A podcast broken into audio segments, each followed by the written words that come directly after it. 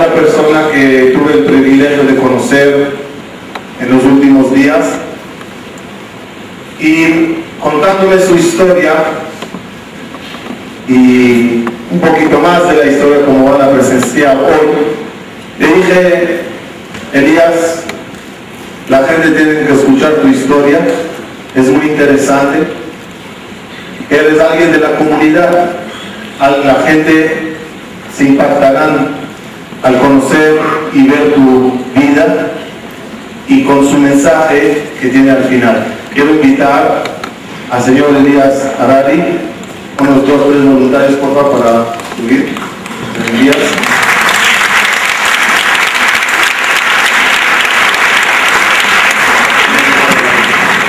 Eh, cuando cuando Elías se me acercó y me contó su historia, la verdad que llega, llega al corazón, se nota la vibra, se nota la vida y mientras él estaba hablando, en base a lo que me contó, preparé una presentación así mientras él habla para que podamos visualizar las imágenes. Y al final quiero que concluyamos todo lo que escuchemos con un mensaje bonito para cada uno. Gracias, Todo, yo, siento que esta noche es muy, una noche muy especial, porque no, no, yo no lo planeé, ni planeé que sucediera así. Simplemente tenía en, en mi mente desde hace mucho tiempo el que me gustaría eh, transmitir lo que vivía hace 24 años y que me gustaría transmitirlo a mucha gente. Eso yo lo tenía, pero pues no, no, lo tenía nada más en, ideas o en mente, pero nunca sabía ni cómo hacerlo, ni por dónde, simplemente sabía que algún momento, en algún momento de mi vida iba a llegar, el momento en que lo iba a transmitir. Y pues esto de sueño que tuve tanto tiempo, se está haciendo realidad hoy. Les quiero agradecer a todos su interés, agradecer a todos que estén acá, su apoyo y, que pues simplemente escuchen esta historia, no como una historia más, porque quiero dejarles un mensaje a todos ustedes. Hace 24, bueno, antes de hace 25 años, yo era un niño, como está aquí en la foto, normal, que vivía muy feliz en un ambiente con mi familia, un ambiente familiar, unido, y que de la comunidad, yo soy de la comunidad David, y pues era hasta mis 17 años, había vivido eh, como cualquier niño, cualquier niño normal. El día de un accidente, eh, era un domingo 5 de enero, acababa de llegar de vacaciones de Acapulco con mi familia y me adelanté, teníamos una comida familiar. Yo este, me alisté antes y les dije, allá nos vemos, dije a, mis papás. Eh, cuando salí por mi casa, cuando salí por mi casa, mi coche tenía un problema desde que lo compré y no, no encendía bien la marcha. Entonces, estando por mi casa, eh, se detuvo en una subida. En la subida se detuvo y ya no lo pude encender. Entonces yo traté de, con el clutch, era un coche eh, estándar. Entonces a veces cuando me pasaba eso yo lo, con el clutch lo metía y eh, cuando llevaba vuelo lo sacaba y se prendía solito. Entonces como estaba de subida yo traté de hacer eso en reversa pero al, hacer eso, mi coche se fue hacia un lado y se detuvo en, una banqueta, en la banqueta que estaba en un lado, se atoró. Entonces estaba muy peligroso porque venían los coches y no se veían, entonces había un precipicio, entonces estaba muy peligroso. Entonces yo lo que dije fue, me bajé del coche para tratar de desatorarlo. Al hacer eso, eh, o sea, yo mi intención era dejarlo del otro lado e irme caminando a la casa. Cuando hice esto, lo empujé por adelante, el coche se empezó solito hacia atrás y se iba a estrellar en, el, en un muro que estaba del otro lado. Entonces yo por evitar que se estrelle, corrí hacia él y subirme al coche. Cuando hice esto me tropecé y la puerta que iba abierta me pegó en el cuello. Ya, ese fue todo el golpe. El golpe, todo lo que me pasó porque mi, mi puerta de mi coche me pegó en el cuello. Cuando me, me pegó, me fui hacia adelante, me dio una mala vuelta y caí boca arriba. Coche chocó en el muro y se fue al precipicio. Yo me quedé en la calle, este, ya en ese momento sin poderme mover.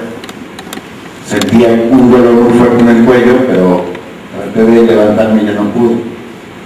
Entonces, pues empecé a estar muy desesperado, a, pensar, ahora qué voy a hacer, y empecé a tener miedo, eh, porque estaba solito en la calle, mi coche ya se había ido y pues no me podía mover.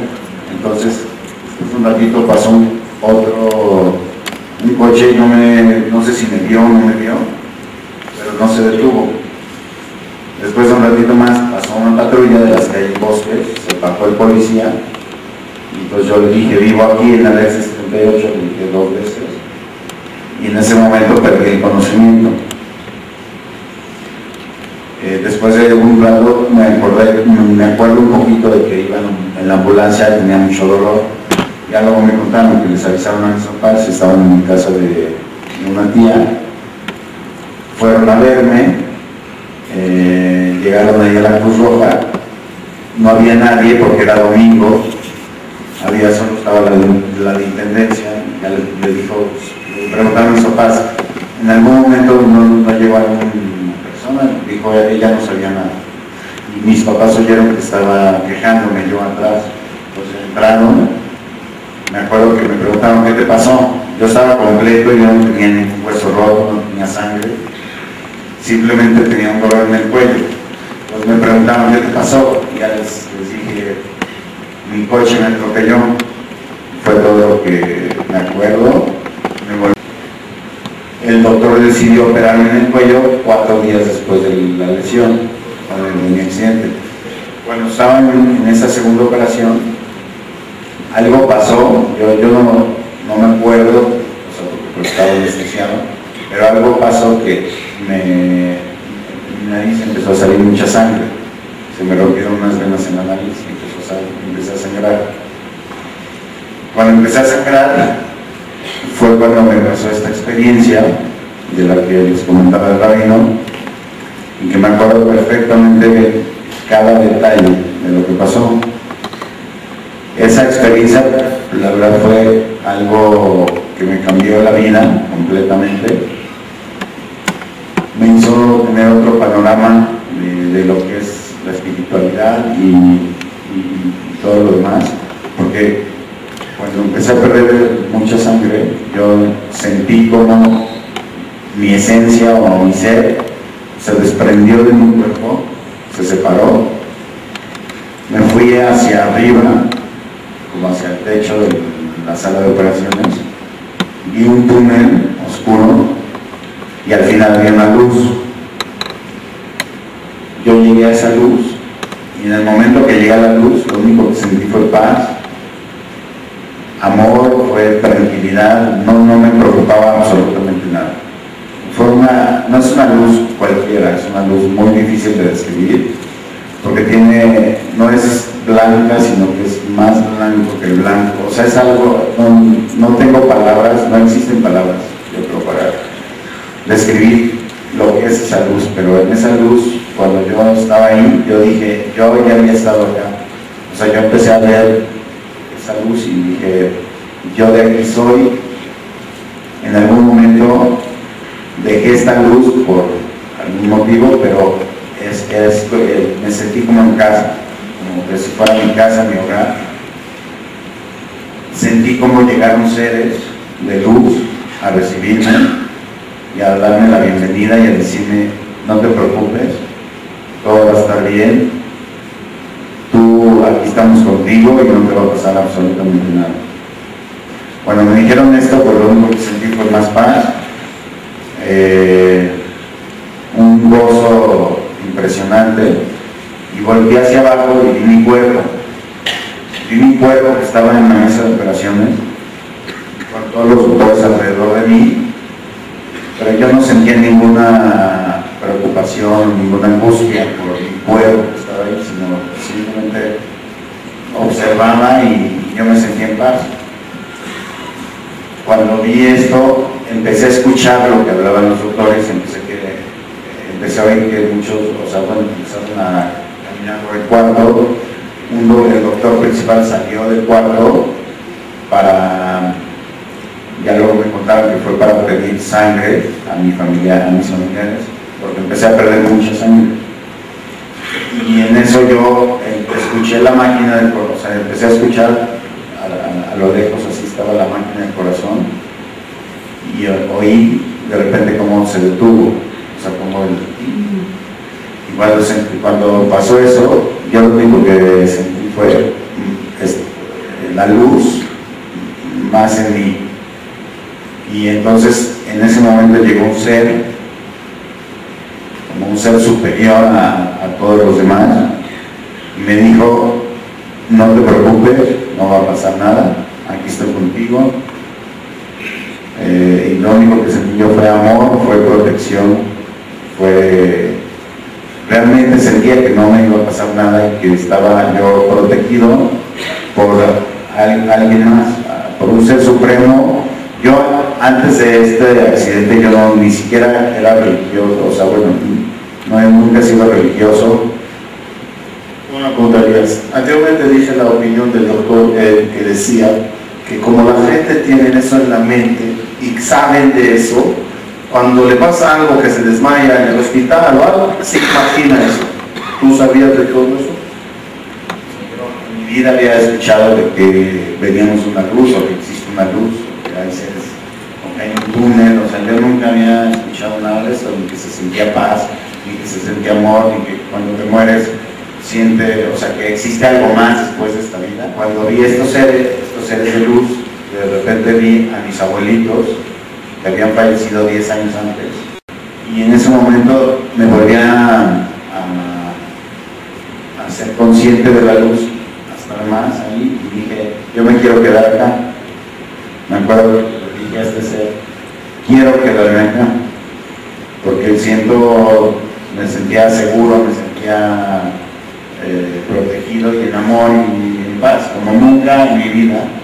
O sea, esas sensaciones tan intensas nunca las había sentido acá. Entonces, este ser me dijo, no, no, este, todavía no te puedes quedar aquí, tienes que bajar, tienes que cumplir una misión. No sé cuánto tiempo pasó, pero eh, el que me dijo, tú no te puedes quedar aquí, luego, luego me acuerdo que desperté. Después de que desperté, me llevaron de la encima a mi cuarto y al otro día llegó el doctor. Y el doctor vino a decirme ya diagnóstico, me dijo, tú tienes lesión medular, tu médula quedó muy, grave y no vas a volver a poder, nunca vas a volver a caminar. Eso me dijo. Me dijo, ya no vas a poder ser independiente, eh, te vas a tener que contratar un mocito porque no vas a poder hacer nada, te vas a tener que, te vas a tener que depender de alguien para, yo, para que te te debe comer, te maneje, o sea, tu vida, tu vida se acabó. Así llegó a decir. Decía, no le hagas caso al doctor, lo que te está diciendo no es cierto. Y entonces, el doctor me decía, nunca vas a volver a caminar, no vas a poder tener familia, no vas a poder ser independiente, vas a tener que depender de, alguien que de siempre no vas a poder tener hijos, nada. Y este ser me decía, no es cierto, no me hagas caso, yo estoy contigo y vamos a estar contigo. Y, esto no es cierto, o sea, no, no le hagas caso. Entonces, cuando me estaba diciendo el doctor esto, pues a mí me dio mucho coraje, pero a la vez me daba mucha tranquilidad lo que me estaba diciendo este ser. Ya se fue el doctor, y este ser se quedó varios días en mi cuarto, de hecho yo les decía, o sea, yo les conté a mis papás que estaban aquí presentes les conté que, que, había, alguien en mi cuarto. No sé si lo recuerdan, para comprobar que es cierto, porque me acuerdo perfecto que les dije, les, les platiqué todo lo que vi en la operación. Ellos pues estaban choqueados, estaban recién me acababa de accidentar y no estaban, no entendían qué estaba pasando. Entonces, cuando les llegué a contar esto, dijeron, Uli ya, aparte de que está paralizado, ya tiene un problema en la cabeza. Entonces, antes del doctor que ya vas a hablar de eso, al final sales del hospital y tienes el veredicto o el diagnóstico del doctor que dice que no vas a poder ser independiente y que no vas a poder casarte y tener hijos. Y tienes alguien que te dice que no hagas caso. ¿Quién de los dos al final tuvo razón? El ser de luz fue el que tuvo razón porque a los tres meses yo ya era independiente, fui a, a Rochester y ahí lo que me ofrecieron fue hacer terapia y a los tres meses que todos los doctores se quedaron impresionados como en tan poco tiempo ya pude, ya hacía muchas cosas, ya me vestía yo solo, ya podía empezar a mover las manos y empecé a recuperar hasta que logré ser lo más independiente posible. Entonces, ah, después de eso, después de un tiempo, conocí a una persona, me casé con mi esposa y después tuve cuatro hijas, que, es, que el doctor me dijo que era imposible que pudiera tener hijas pudiera tener familia. Después de, de 10 años, no, como 13, 14 años, tuve a mi primera hija, luego a unas gemelitas y luego a la más chiquita. Entonces tengo cuatro hijas. Estoy seguro que en cualquier momento se logrará encontrar esa forma de sanarte con favor de Dios. el día mucha gente que lo necesite.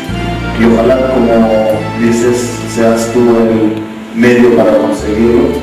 Creo que también el hecho que se logró de una forma tan especial, que cuentes tu historia, la divulgues y fortaleciendo en muchos lo que siempre sentimos, escuchamos, quizás por ahí sabemos que toda la vida tiene una visión, toda la vida tiene un comienzo, tiene un fin, y para llegar a un buen fin necesitas tener una buena vida, unos buenos hechos. Quiero nada más desearte, en nombre de todos los presentes, que ojalá, como están dando las cosas en la vida, ojalá algún día escuchemos la buena noticia que cumplites con tus misiones y esas tres noticias que te dieron que no sueñas en tener hijos, en ser independiente, y la tercera, en caminar. Dos de ellas comprobantes que sí se lograron aquella cosa que te dijo que no hagas caso, pues se que tenía razón. Ojalá que la tercera también se cumpla. Ya caminando, nos pararemos aquí en la siguiente conferencia porque esta es una de dos. Ahora de que hicimos una, falta una más pero ya parados. Parados, entras caminando, una pasarela te ponemos aquí. Desde Hashem, nombre de